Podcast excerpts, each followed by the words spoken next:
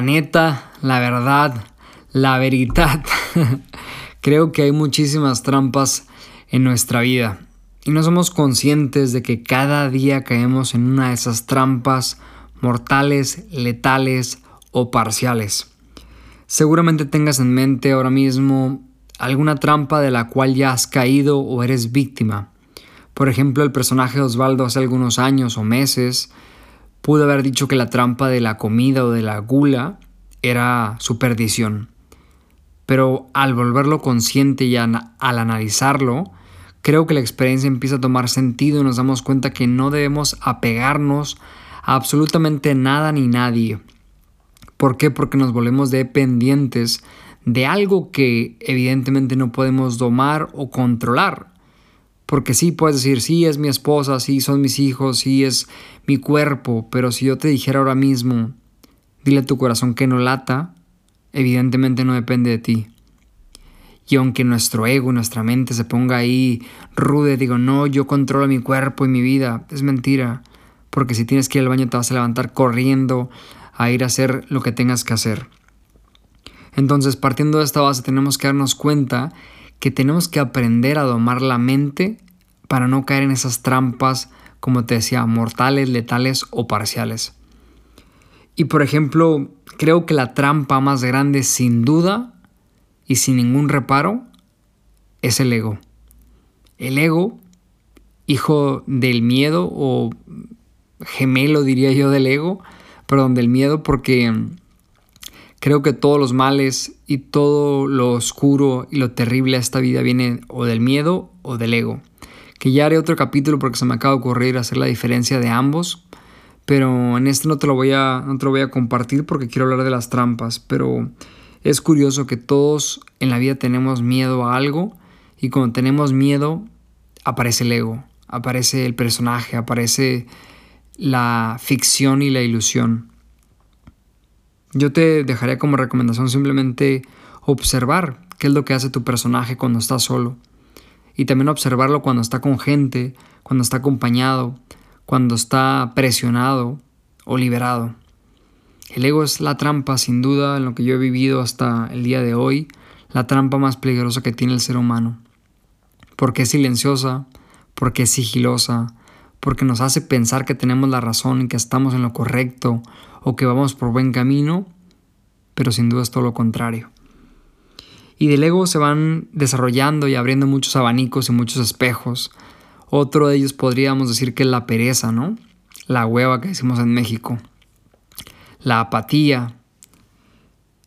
Y en esta falta de energía, falta de propósito, falta de intención por vivir, por sentir, por hacer y por crear, Creo que ahí se pierden muchos sueños, se pierden infinidad de objetivos y de intenciones por manifestarse, que decimos, no, es que no lo hago porque no va a ser un podcast famoso, no, no empiezo mi libro porque pues nadie lo va a leer, no, no le hablo a esta chica porque pues bueno, o a este chico porque no me va a hacer caso, no, pues no empiezo mi proyecto porque bueno, no tengo dinero y como siempre he sido pobre, y cae la apatía, cae la pereza, cae infinitos de objetivos y despropósitos que yo he observado que todos hemos hecho de una forma u otra.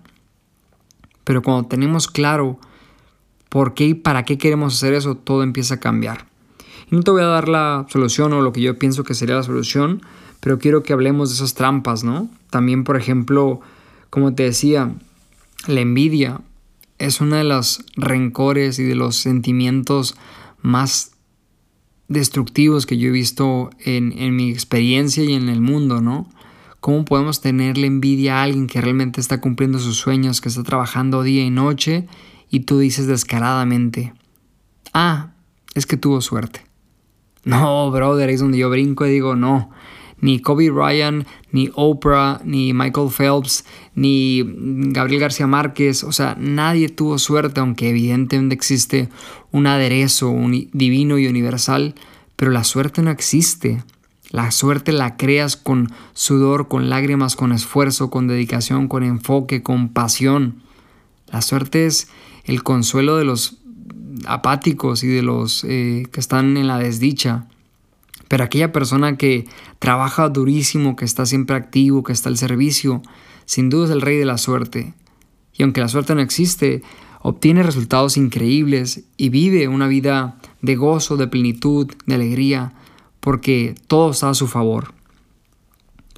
Y me gustaría también poner un, mal que he observado, que muchos de mis clientes, sobre todo, y lo digo con muchísimo cariño y pedradas, como decimos en México, eh, tienen en su modus operandi, que es la huida. Bien se dice que el ser humano tiene dos modalidades, o te enfrentas y luchas, o escapas y huyes de tu realidad. Y me encantaría que te pusieras a pensar ahora mismo, yo cuando tengo un problema, me enfrento y lo abrazo y peleo para disolverlo o huyo y mañana lo mañana veo el problema, mañana leo el libro, mañana hago ejercicio, mañana como saludable. Creo que ahí está el verdadero punto de inflexión, ¿no? Porque sin duda, además de el ego, la pereza, la gula, la envidia, la apatía, la oída, infinidad que te puedo compartir y contabilizar, creo que el engaño más grande del universo es engañarnos a nosotros mismos. Es hacer algo que a mí personalmente no me vibra, no me late, no me llena el corazón y que lo haga por dinero, por un papel de color verde, morado, azul o rojo, creo que no es justo, querido. Y si tú ahora mismo estás viviendo y pensando que ese trabajo te va a dar la libertad, que ese trabajo te va a dar la felicidad, que ese trabajo va a ser lo que te va a hacer cambiar tu óptica o tu sensación, te digo algo.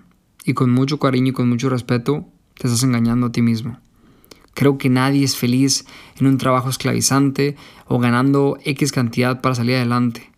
Y esto no es un discurso aquí rebelde y, y liberador o profético, al contrario, yo también estaba igual que tú, pero yo tenía claro que yo no quería estar ahí. Y cada día buscaba una solución, una alternativa, un momento, algo que me ayudara a salir de esa agonía y esa apatía que la escondía debajo del alcohol, de las fiestas de las mujeres, de muchas cosas. Y cuando me di cuenta que yo me estaba engañando a mí mismo, decidí salir adelante, decidí cambiar, decidí prometerme no volverme a engañar en la vida.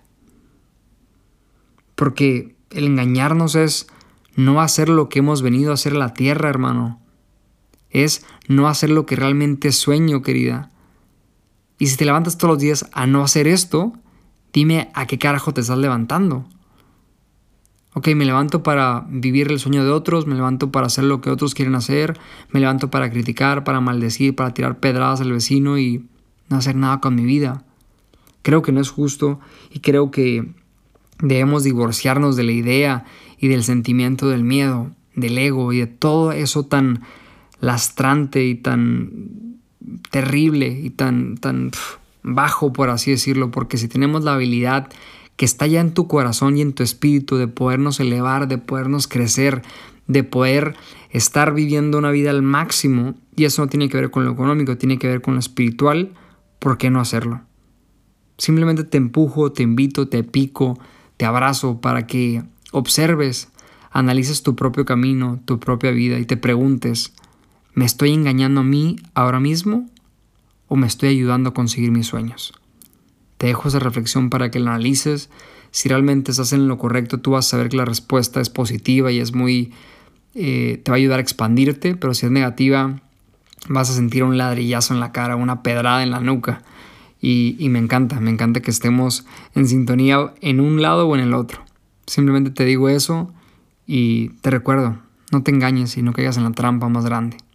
Métele amor, métele cariño, métele pasión, métele disciplina, métele todo eso que no has estado haciendo por mucho tiempo y te vas a dar cuenta cómo esa trampa va a ser el trampolín para tu hermosa vida. te mando un abrazote, te amo y que disfrutes del siguiente chupito.